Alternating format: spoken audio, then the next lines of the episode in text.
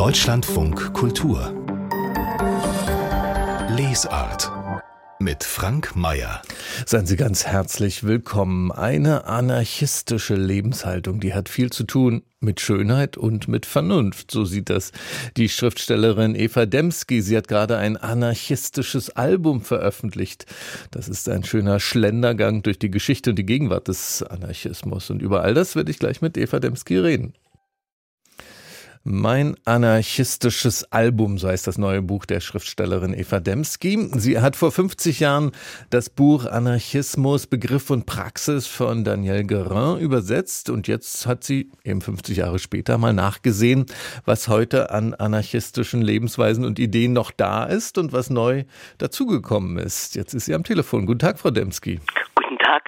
Anarchismus ist ja ein sehr weit gespannter Begriff, da verstehen sehr viele sehr Verschiedenes drunter. Können Sie uns erstmal erzählen, was für Sie das Verlockende ist am Anarchismus? Na, das Verlockende war damals, als ich ganz jung den Garin entdeckte, denn ich habe mir den ja nicht ausgesucht, ich habe das als Auftrag bekommen. Äh, damals lebte mein Mann noch und wir beide sagten, guck mal, da gab es schon welche, die sind so wie wir und wir wussten gar nicht, wie die heißen, mhm. weil wir kannten ja nur äh, sozusagen äh, die autoritäre Form des Linksseins. Äh, die Marxisten damals, die waren alle ziemlich streng und ziemlich apodiktisch und das hat uns nicht gefallen. Und dann haben wir uns durch dieses kleine Buch gearbeitet. Mein Mann übersetzte vor lauter Freude mit, obwohl er gar kein Französisch konnte. ähm, und äh, dann habe ich das nicht ad acta gelegt, das Thema, sondern ich bin auf ganz unterschiedliche Weise immer wieder drauf gekommen und es hat mich eigentlich nie losgelassen und irgendwann noch vor der Pandemie, noch vor dem Krieg, äh, irgendwann 2017 habe ich gedacht, schreib's auf, denn wenn du es nicht machst, macht es kein anderer. Sie haben jetzt schon so einen Hinweis gegeben, ähm, als Sie gesagt haben, äh, die sind ja wie wir, also wie Sie und Ihr Mann. Also das ist auch eine Lebenspraxis von Ihnen, anarchistisch zu leben. Das versuchen Sie? Ja, Gott, das macht man eigentlich ganz von alleine, wenn man nicht Lust hat, sich äh, sagen zu lassen, was man zu denken hat, wenn man nicht Lust hat, sich sagen zu lassen, ähm, dass äh, kein Glück des Einzelnen vorgesehen sei und dass es darum gar nicht gehe.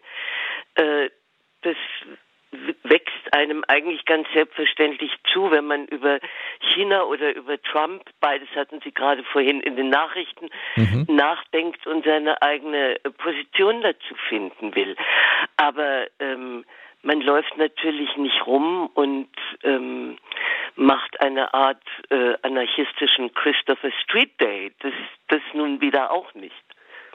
Sie sagen an einer Stelle auch, das fand ich sehr interessant, ähm, äh, Anarchismus ist für Sie, aus Ihrer Sicht und bei den äh, Kronzeugen, die Sie auch aufsuchen, auch eher tatsächlich so eine Einstellung, was das ganz eigene individuelle Leben angeht. Äh, und in dem Zusammenhang sagen Sie mal, und das fand ich dann doch sehr überraschend, es ist auch eine Art äh, Biedermeier, richtig?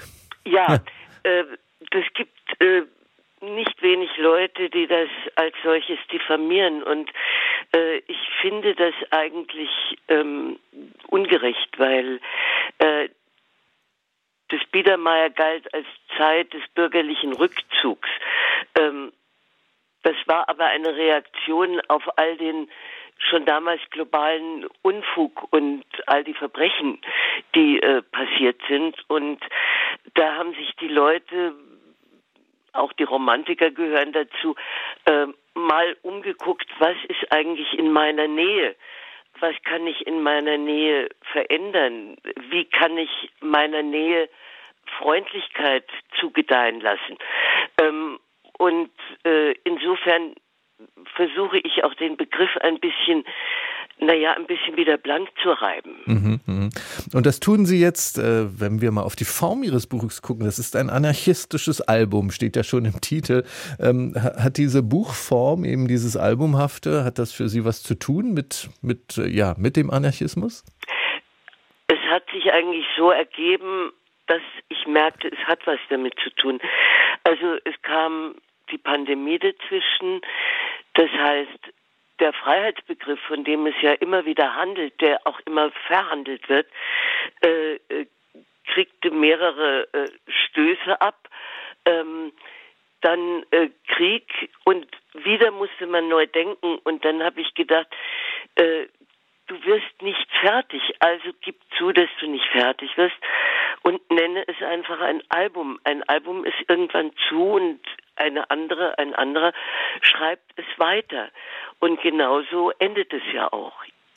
Weil Sie die Pandemie gerade angesprochen haben, was hätte denn jetzt für Sie in der Pandemie, in der Corona-Pandemie anarchistisches Verhalten bedeutet?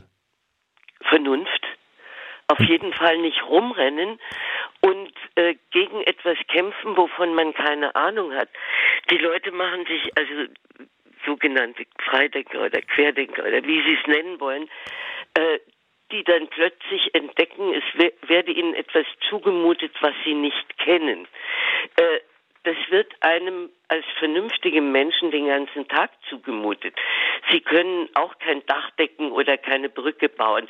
Sie wissen nicht, was in der Tütensuppe ist. Warum sollten Sie jetzt plötzlich, weil vernünftigerweise da eine Impfung ist, und es ist ja nicht die erste, die uns vor Plagen bewahrt, wozu soll man jetzt den Freiheitsbegriff plötzlich messen? Äh, daran, dass man etwas nicht kennt. Das meiste auf der Welt kennt man nicht. Und vom meisten auf der Welt hat man keine Ahnung. Und man profitiert trotzdem davon. Fand ich auch sehr interessant, wie Sie immer wieder ähm, den Begriff des Anarchismus mit der Vernunft zusammenbringen in Ihrem Buch, ja. als, als sei der Anarchismus eigentlich das Allervernünftigste. Und, ja, schon. Und äh, in Ihrem Buch ähm, zitieren Sie recht früh eine Freundin, die Ihnen gesagt hat, dass mit dem Anarchismus sagte eine linke Freundin, schreiben, Freundin, schreiben Sie da, das sei auch wieder nur so eine Männerkiste. Und um da dagegen zu halten, porträtieren Sie mehrere Anarchistinnen. Das ist eben dieser Gang durch die, die Geschichte, die Sie auch machen. Und eine von denen ist Emma Goldmann. Was finden Sie denn an der anarchistischen Praxis von Emma Goldmann besonders faszinierend?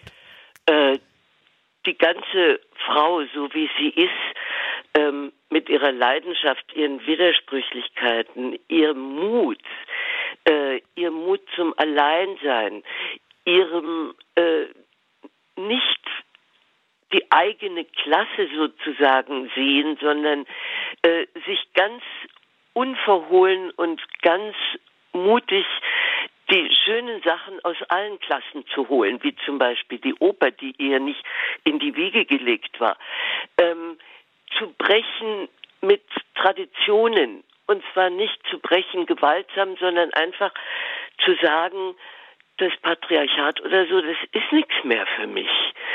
Äh, und autonom zu leben, sich selber zu ernähren, sich davon zu bringen. Und äh, mein Album ist ja auch, ähm, wenn ich das mal sagen darf, äh, nimmt ja den Leserinnen und Lesern eine Menge Arbeit ab, weil ich bringe ja Sachen in mundgerechte Stücke, mein Emma Goldmann sind vier Bände. Äh, Kropotkin mhm. sind tausend Seiten. Das habe ich alles für euch äh, sozusagen als Buffet zubereitet.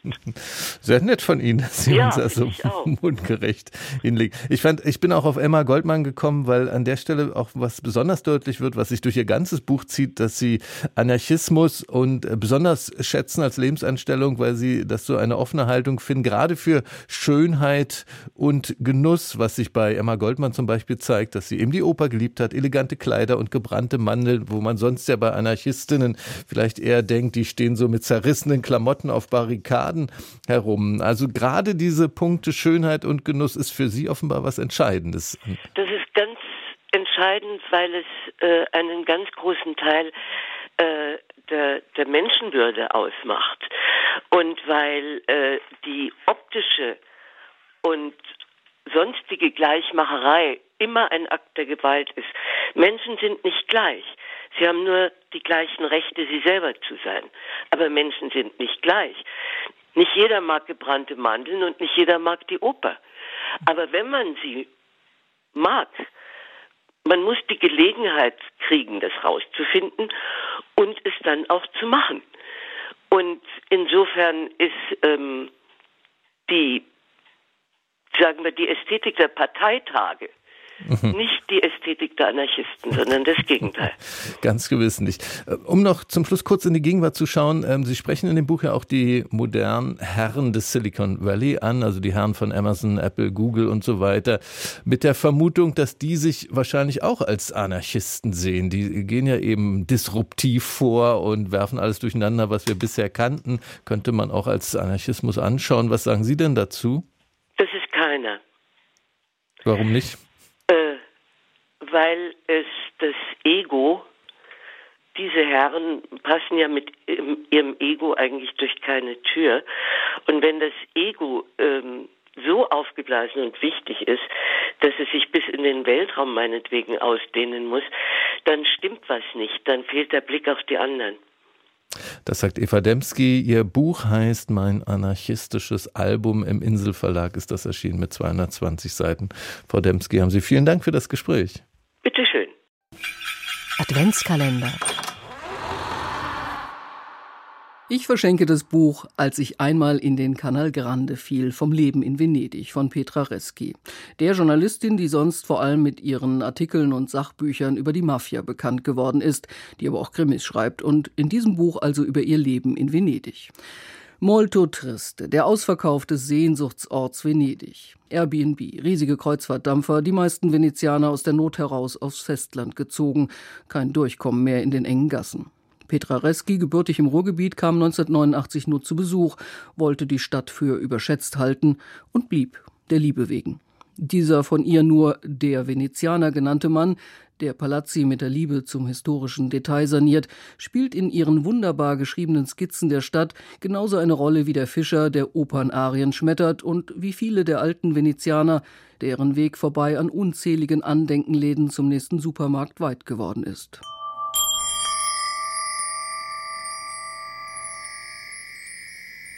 Gemeinsam mit Petra Reski erleben wir die Stadt und das Wasser im Corona-Lockdown und lernen mit ihr durch die Kanäle Venedigs mit dem Boot zu schippern. Warum sie in den Canal Grande fiel, wird hier natürlich nicht verraten, nur dass ich bei der Schilderung dessen, was danach geschah, Schallen gelacht habe. Liebevoll beschrieben, pointiert, humorvoll, mit sehr viel Kenntnis und klaren Kommentaren zur Politik und ihrer Verstrickungen. Das Leben in Venedig in all seiner Ambivalenz. Und wer nicht genug von Reskis venezianischen Einsichten bekommen kann, abonniere einfach noch ihren Newsletter. Aktuelle Politik, Skurriles. Ihr Stil kommt so vermeintlich leicht daher und ist zugleich auf den Punkt, lehrreich und humorvoll. Das muss einer erst mal hinkriegen.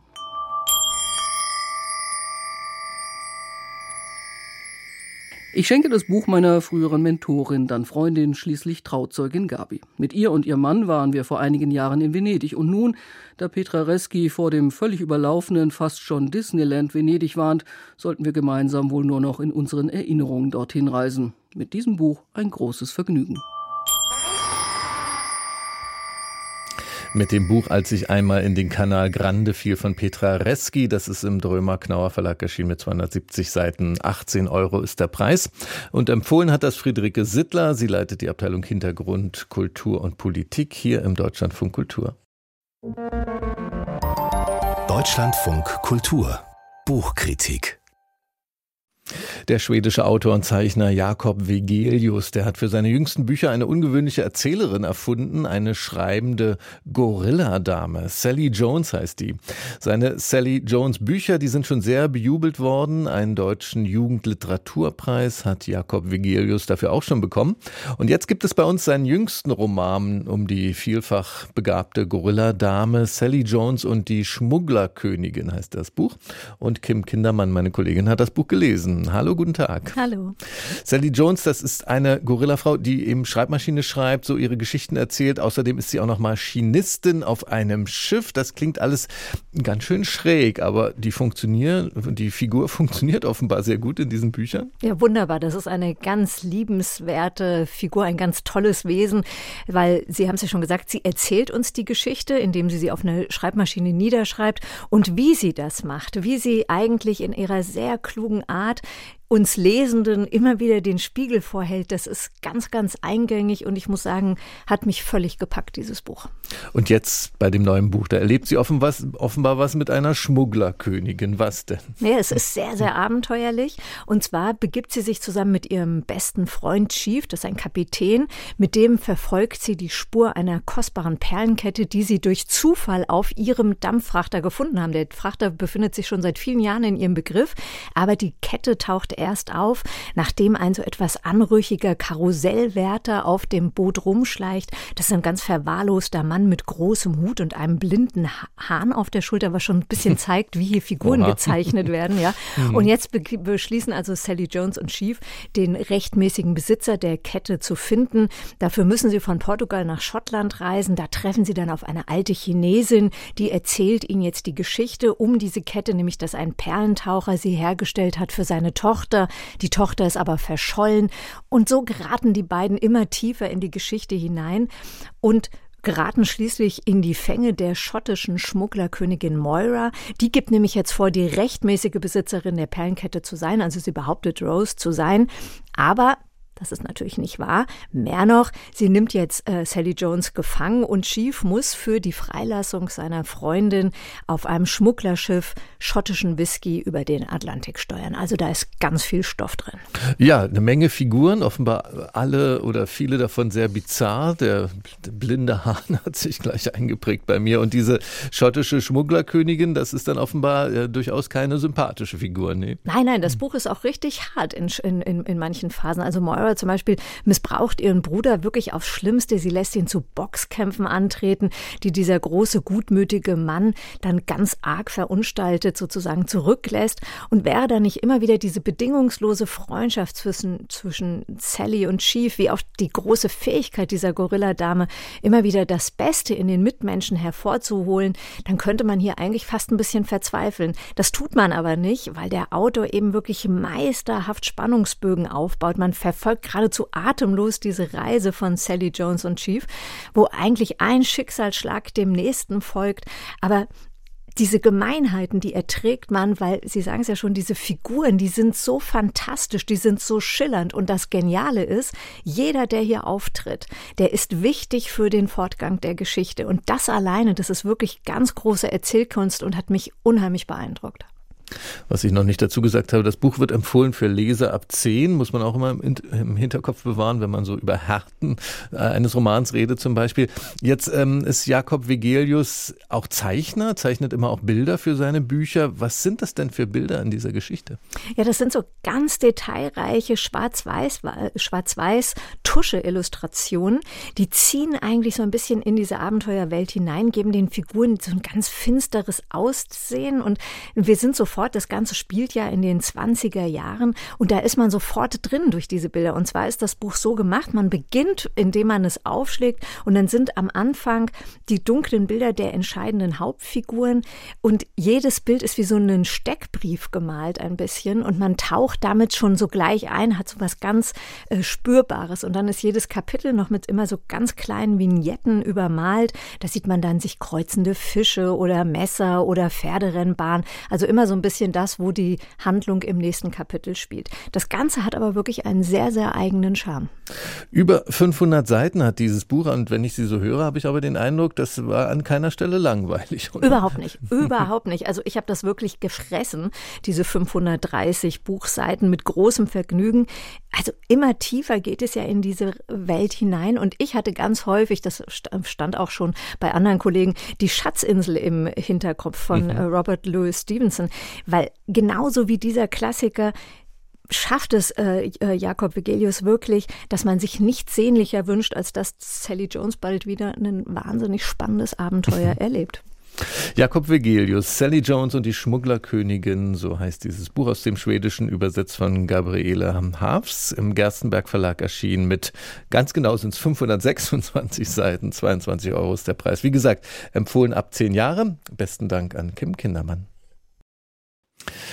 Wir wollen jetzt hier über eine Buchreihe sprechen, die eigentlich ein Vorzeigeprojekt werden sollte für die deutsch-polnische Zusammenarbeit. Dann wurde aber dieses Projekt von polnischer Seite abgebrochen. Und da geht es um das Schulbuch Europa, unsere Geschichte. Ein Team deutscher und polnischer Historiker hat seit 2008 an diesem Projekt gearbeitet, unterstützt durch die deutsch-polnische Schulbuchkommission. Zu den ersten Bänden dieses Geschichtswerkes gab es noch viel Zustimmung, und zwar von beiden Seiten. Aber jetzt beim vierten vierten Band zur Geschichte des 20. Jahrhunderts, da blockiert das polnische Bildungsministerium die Zulassung des Buches als Lehrmittel in Polen. Seit heute gibt es jetzt einen offenen Brief an die Präsidenten unserer beiden Länder in dieser Sache. Und mein Kollege Martin Sander, der kennt die Auseinandersetzung um dieses Buch. Guten Tag, Herr Sander. Guten Tag, Herr Mayer.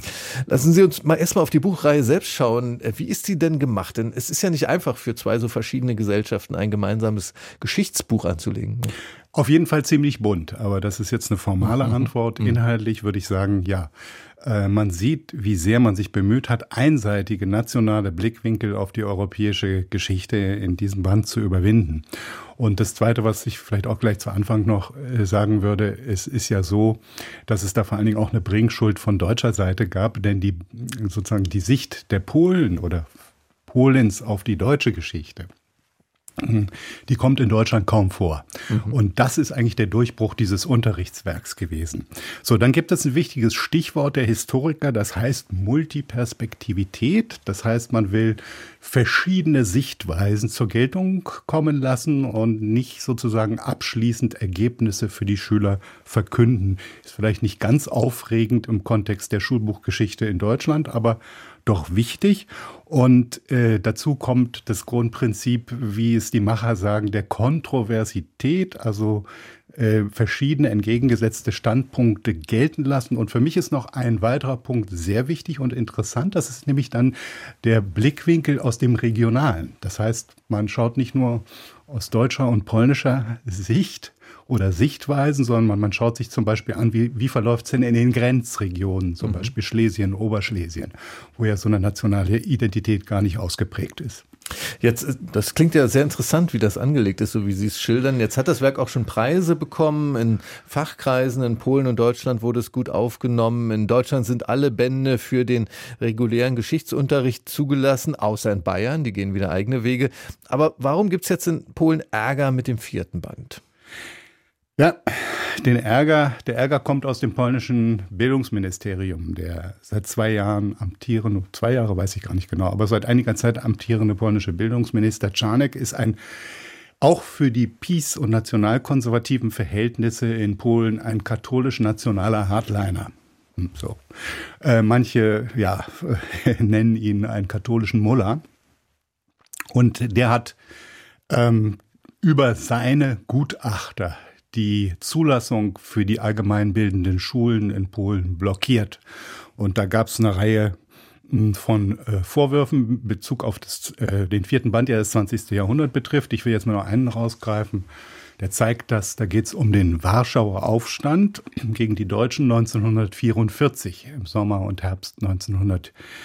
44 und äh, da wurden in diesem Geschichtsbuch oder werden in dem vierten Band unterschiedliche Positionen vertreten und da kommen gar nicht von deutscher Seite, sondern von auch innerpolnische Kontroverse. War denn dieser Aufstand letztlich nötig und sinnvoll? Man muss dazu sagen, der hat ja 200.000 Opfer, vor allen Dingen Zivilisten, gefordert durch die brutale Erstickung durch die Deutschen. Und diese Frage war dem Gutachter, der vom Bildungsministerium beauftragt wurde, dann zu viel, kamen aber noch diverse andere Punkte dazu, auch Schlesien, und das waren die Vorwürfe. Und haben sich jetzt die, die Macher des Geschichtsbuchs dazu verhalten? Haben sie sich zu dieser Kritik geäußert? Ja, ich fand erstaunlich, dass lange Zeit erstmal gar keine Entgegnungen kamen von Seiten der Schulbuchmacher. Aber jetzt haben sich zwei gemeldet, die auch in der deutsch-polnischen Schulbuchkommission, die gibt es ja seit 1972, ähm, die beiden, Robert Trabe aus Polen, ein exzellenter Spezialist für deutsch-polnische Beziehungen und sein äh, Kollege ähm, Michael G. Müller, frühe Neuzeit, Experte, aber auch Experte für polnische Geschichte, die haben sich zu Wort gemeldet und haben gesagt, das kann so nicht gehen und haben das auch zurückgewiesen. Hauptargument, das alles ist ja auf Regierungsebene seinerzeit so verabredet worden. Wir haben ja über Jahre, viele Jahre darüber diskutiert, alles festgelegt und selbst die PiS-Regierung, die nationalkonservative Regierung in Warschau, war noch mit den Ergebnissen der ersten Bände sehr zufrieden 2016. Also das können wir nicht auf sich beruhen lassen.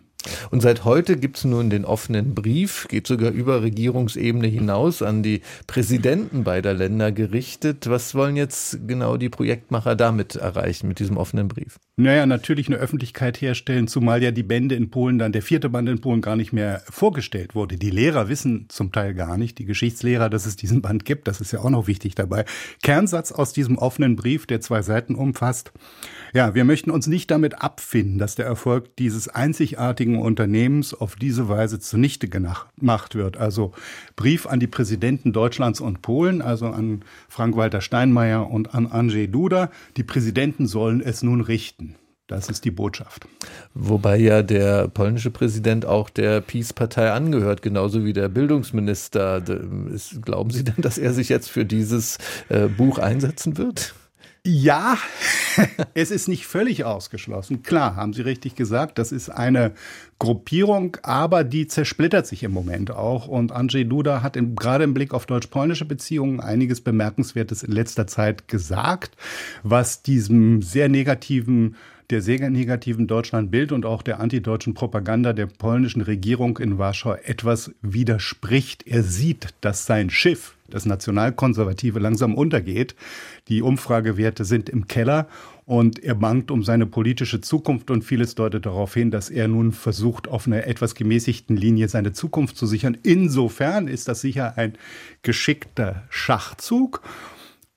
Ich würde aber summa summarum sagen, wahrscheinlich wird es dazu kommen, dass dieses Geschichtsbuch auch in Polen einmal an die Schulen kommt. Das ist ja eine Sekundarstufe, also von der vierten bis zur äh, neunten oder zehnten Klasse, aber nicht unter dieser Regierung, sondern unter einer anderen Folgeregierung. Ich kann es mir vorher nicht so recht vorstellen. Seit heute gibt es den offenen Brief im Streit um das polnisch-deutsche Geschichtsbuch Europa, unsere Geschichte. Martin Sander hat uns die Hintergründe erklärt. Herzlichen Dank. Deutschlandfunk Kultur. Das Buch meines Lebens. Ich bin Johannes Groschupf, ich bin Krimi-Autor, schreibe Berlin-Krimis, die bei Surkamp erscheinen. Und ich ähm, stelle mein Buch des Lebens vor. Das ist ähm, Die Freunde von Eddie Coyle von George Higgins. Das Buch ist großartig, weil es ähm, die besten Dialoge hat, die man äh, sich in Romanen vorstellen kann. Es ist zwar ein Roman über kriminelle Machenschaften, aber der Autor selber sagt, er schreibt keine Krimis, sondern er beschreibt eben dieses Milieu der Bostoner äh, Kleinganoven, der Waffenhändler und ähm, ihre verschiedenen Wege. Und es gibt zwar äh, große Aktionsszenen, ähm, Entführungen, Bankraub, aber äh, was das Buch so besonders macht, ist einfach, dass die Leute, wie die Leute miteinander reden, wie die dort ihre Positionen behaupten, also die äh, kämpfen nicht mit Fäusten, sondern die kämpfen mit Worten und das ist auf eine so witzige und auch authentische Weise geschildert, dass ich das Buch ständig bei mir habe, wenn ich selber Dialoge schreiben will, um in diesen Drive, in diese Stimmung, in dieses Kampfverhalten hineinzukommen. Ich habe dieses Buch tatsächlich auf meinem Nachttisch liegen und wenn ich nachts nicht einschlafen kann und einfach die Gedanken in alle Richtungen gehen, dann nehme ich dieses Buch und lass mich von diesen Dialogen dann einfach nochmal mitnehmen und ähm, es hat dann eine solche Lebendigkeit und Authentizität, ähm, die mich dann wirklich in andere Gefilde bringt, so dass ich dann ruhig einschlafen kann. Das Buch hilft beim Schreiben, beim Krimischreiben und beim Einschlafen. Das Buch Die Freunde von Eddie Coyle von George Higgins. Ein Buch übersetzt von Dirk van Gunsteren, erschien im Kunstmann Verlag mit knapp 200 Seiten. Und ein Buch seines Lebens ist das für Johannes Groschupf. Den hatten wir letztens hier zu Gast im Deutschlandfunk Kultur mit seinem Kriminalroman Die Stunde der Hyänen, erschienen im Surkamp Taschenbuch.